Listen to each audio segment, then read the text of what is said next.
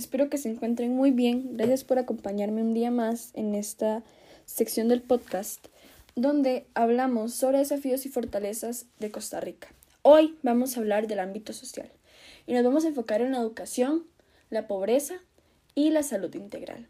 Todos sabemos que estos temas se prestan mucho para diferentes dilemas y para muchos malentendidos, pero para eso es este podcast y espero que les ayude mucho. Vamos a empezar con lo que es el área de la educación. Todos sabemos que a como era la educación de Costa Rica hace muchos años y a como es hoy en día ha mejorado de una forma increíble. Antes, solo las personas que contaban con dinero podían estudiar, pero gracias a Jesús Jiménez, que en 1968 empieza la primera primaria gratuita y obliga a ambos sexos a asistir a esta.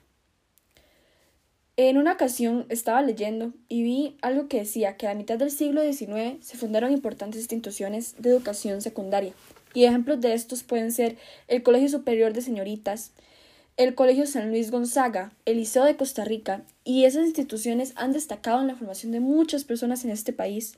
Mis abuelos o sus abuelos o mis papás o sus papás han asistido a estas instituciones. Costa Rica cuenta con muchas fortalezas en el área de la educación cívica. Y esto es un área muy, muy fuerte en la educación de Costa Rica. Es un área que nos exige disciplina, nos exige honradez, tolerancia y reflexión, cosas tan mínimas que nos al final en un futuro nos va a ayudar demasiado. Imagínense que para el principio del siglo XX ya existía un porcentaje muy grande de personas que asistían a las instituciones de educación.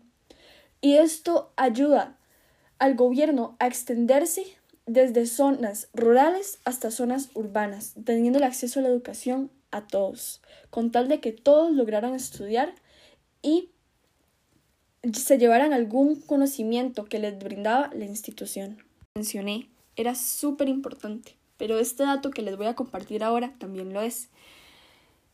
Para el año 1950 se pusieron en práctica las políticas de fortalecimiento que impulsaron la cobertura educativa para que ya en 1951 se formara el Consejo Superior de Educación. Se preguntarán, ¿y qué con ese consejo? Bueno, ese consejo se encargaba de la Dirección General de Enseñanza oficial y ya luego, en 1959, se aprobó la Ley Fundamental de la Educación.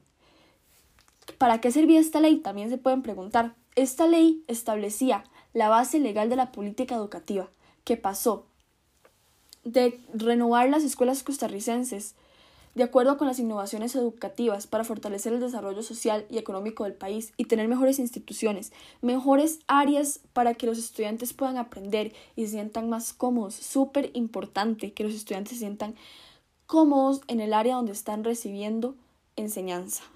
Señor exministro de Educación, Uladislao Gámez Solano, que abrió la oportunidad para que se construyeran escuelas y colegios a lo largo del país y que en cualquier lugar haya alguna institución que brinde este servicio, ayudó mucho, fue un gran aporte, porque luego en el 2011 la Asamblea Legislativa aprobó la reforma constitucional del artículo 78, que obligaba al Estado a destinar el 8% del Producto Interno Bruto a lo que es educación. 14. Para el 2014, la educación es totalmente obligatoria hay un nivel de mejora en la educación de la población. Pero como todo tiene algo bueno, todo tiene algo malo.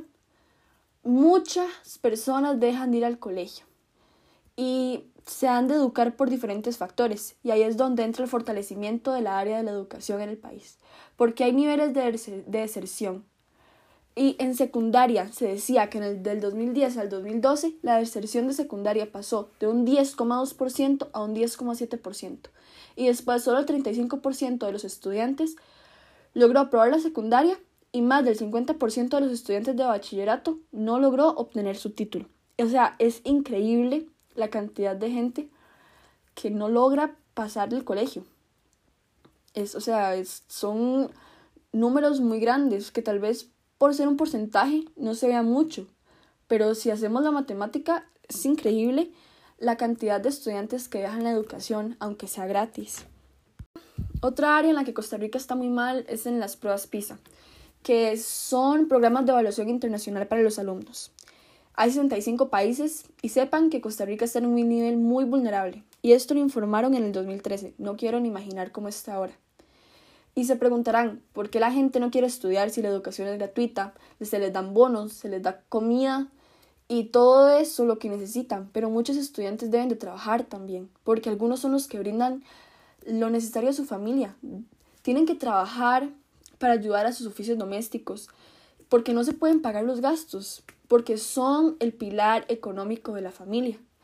Y, o sea, cuando usted le pagan todo en el colegio, no es que le pagan los uniformes ni los cuadernos. Si usted puede pagarse eso bien, y si no, tiene que esperar una hora de caridad para que se las den o que se los brinde el colegio. O sea, también es muy complicada la situación de la gente que, que deja, deja el colegio. Em, también, si no hay motivación, eso afecta demasiado a los estudiantes porque la enseñanza no satisface las expectativas de los jóvenes. Y estos problemas afectan tanto a las instituciones como a la comunidad y la familia.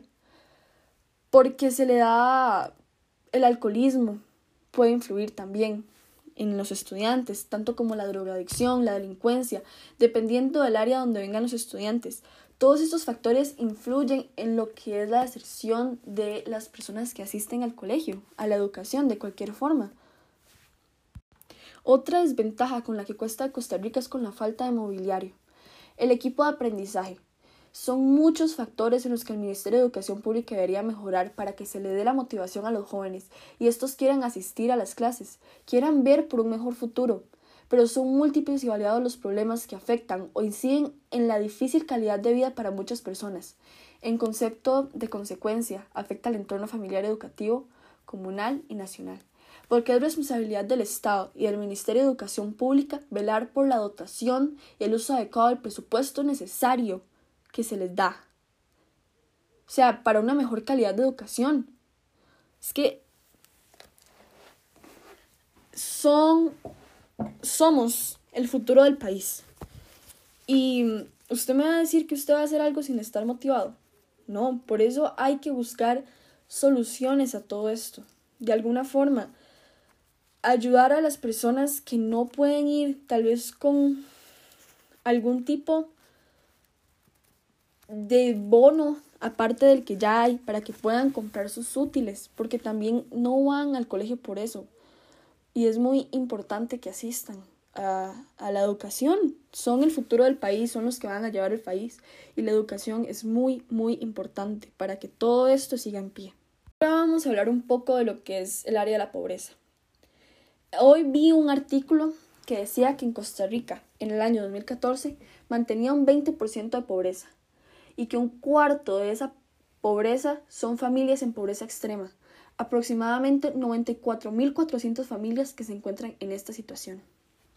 La fortaleza que tiene Costa Rica en esta área es que cuenta con diferentes instituciones que ayudan al país en esto, a estas familias en situaciones duras. El IMAS, este brinda ayuda económica a familias en pobreza. El MEP, que brinda un bono que el niño recibe si va a la institución. El IMBU, que brinda techo a estas familias, casas para que tengan donde vivir. Estas instituciones, como todas las instituciones del país, deben mejorar con lo que es el sistema para que puedan controlar los datos y ser más eficientes con la ejecución de los presupuestos que se les da, ser responsables con el dinero que se les otorga. Primero, no ser tan burocráticos a la hora de las solicitudes. Son personas que no cuentan con el conocimiento, que no tienen cómo informarse de qué es lo que necesitan para hacer la solicitud de todo esto. Ellos no saben y no tienen cómo informarse, viven en pobreza extrema. Por otro lado, también contar con bases informáticas, con convenios con instituciones que les permita valorarlo. Estas instituciones, a medida que sean eficientes, dan la posibilidad de que estas familias puedan salir adelante, de que estas personas vean un futuro claro. En medida de que estas personas aprovechen el estudio que se les puede dar en sus condiciones, porque se les puede llegar hasta dar un trabajo, y ese trabajo les da dinero, que les deja ingresos y esto ayuda con las cosas necesarias, la comida, la salud, lo que se necesita. Las familias pueden salir adelante si se hace de una forma responsable. También podemos ver que son múltiples los problemas y esto incide en una difícil calidad de vida para muchas personas, y esto tiene una consecuencia que afecta al entorno educativo, familiar y nacional, como ya lo habíamos mencionado antes. Vamos a concentrarnos en el último tema, que es la salud integral. La salud integral es el principal condicional del desarrollo humano, pero es el ámbito del bienestar ideal, y el ámbito del bienestar ideal solo se consigue si hay una balanza entre lo biológico, emocional, físico y entre otras cosas que son muy necesarias. Costa Rica tiene una gran ventaja y es que tiene un sistema de salud excelente, pero es que de verdad es excelente en comparación con los otros sistemas de salud en el mundo.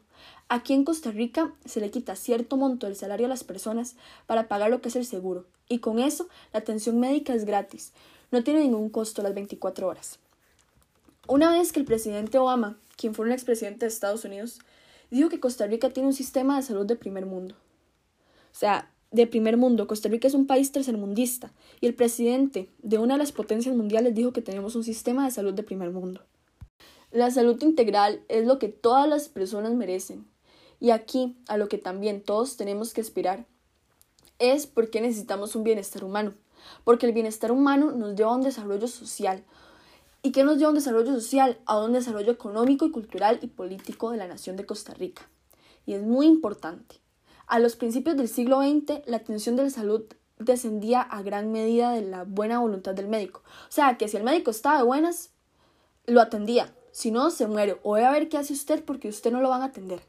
Pero luego, gracias a la caridad de la Iglesia, se donó el Hospital Público San Juan de Dios, que fue fundado en el año 1945 y este hospital ayudó a que la esperanza de vida del país subiera increíblemente. En 1950, imagínense, aumentó de 56 años y ya en el 2008 estábamos a los 79 años y en ambos sexos aumentó demasiado la esperanza de vida en el país. O sea, es increíble. También contamos con lo que son los EBAIS, que pueden atender a 4.000 habitantes. Están conformados por un médico, un enfermero técnico de atención primaria, un equipo de médicos especialistas en odontología, microbiología, farmacia, trabajo social, psicología. O sea, son lugares a los que usted va cuando tiene un resfriado. Mayor parte del tiempo se ve que contamos con las fortalezas en el sistema de salud integral, pero también tenemos muchas desventajas. O sea, no todo es color rosa, también tenemos desventajas. ¿Como cuáles? Se preguntarán ustedes. Somos conscientes que necesitamos promover un esfuerzo colectivo por medio de la educación eh, y aplicar la medicina preventiva, porque no nos cuidamos con esto del COVID. Esto es un ejemplo que está pasando. Mucha gente no se informa bien, por esto pasamos en el 2020 de tener dos casos al día y ahora en el 2021 pasamos a los 2.000 casos diarios. Y para evitar eh, brotes también de cólera, de chikungunya, de malaria, de rabia, de piojos, incluso también impulsar los hábitos de nutrición saludable. No somos un país que tiene un índice muy alto de obesidad, pero ¿quién dice que en un futuro no vamos a estar con esos índices? O sea, no, no sabemos si eso va a pasar por no estar bien informados. Llegamos a contar con ese hábito de higiene también, que es demasiado importante. Los hábitos de higiene son demasiado importantes para las personas, para luchar contra las enfermedades de transmisión sexual como el SIDA. Tenemos en el área de la salud grandes avances que el país ha experimentado en el campo. Y a lo largo de los años aún no son suficientes para llenar la calidad y las expectativas que necesita la población. Y hay demasiada fila para obtener citas médicas. Usted va, mañana, miércoles 23 de junio, para que le den una cita y se la dan para el 8 de agosto. O sea, es demasiado tiempo lo que hay que esperar para tener una cita y Solo si esa emergencia se la dan más rápido, eso hay que mejorarlo definitivamente. La salud integral de la población costarricense presenta un gran reto, que el Estado tiene que hacer llegar eh, las, ah, llegar a hacer las cosas bien, llevar una mejor calidad de vida para todos. Si todos trabajamos juntos, si todos nos informamos de la salud integral del país, sería mucho mejor. Hay que plantear prioridades, qué es lo que necesita el país, o sea, es demasiado importante saber qué es lo que necesita el país en este momento, qué es lo que le urge al país, eso es lo importante. Eso sería el ámbito de la salud integral.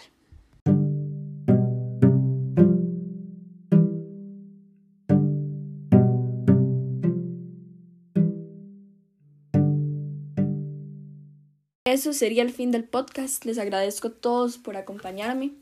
De verdad espero que hayan entendido que así como contamos con muchas fortalezas, también tenemos muchas desventajas en diferentes ámbitos. Eh, y somos nosotros los únicos que podemos mejorar eso. Hay que sacar el país adelante, hay que buscar una mejor Costa Rica. Espero que pasen un excelente fin de semana. Los dejo.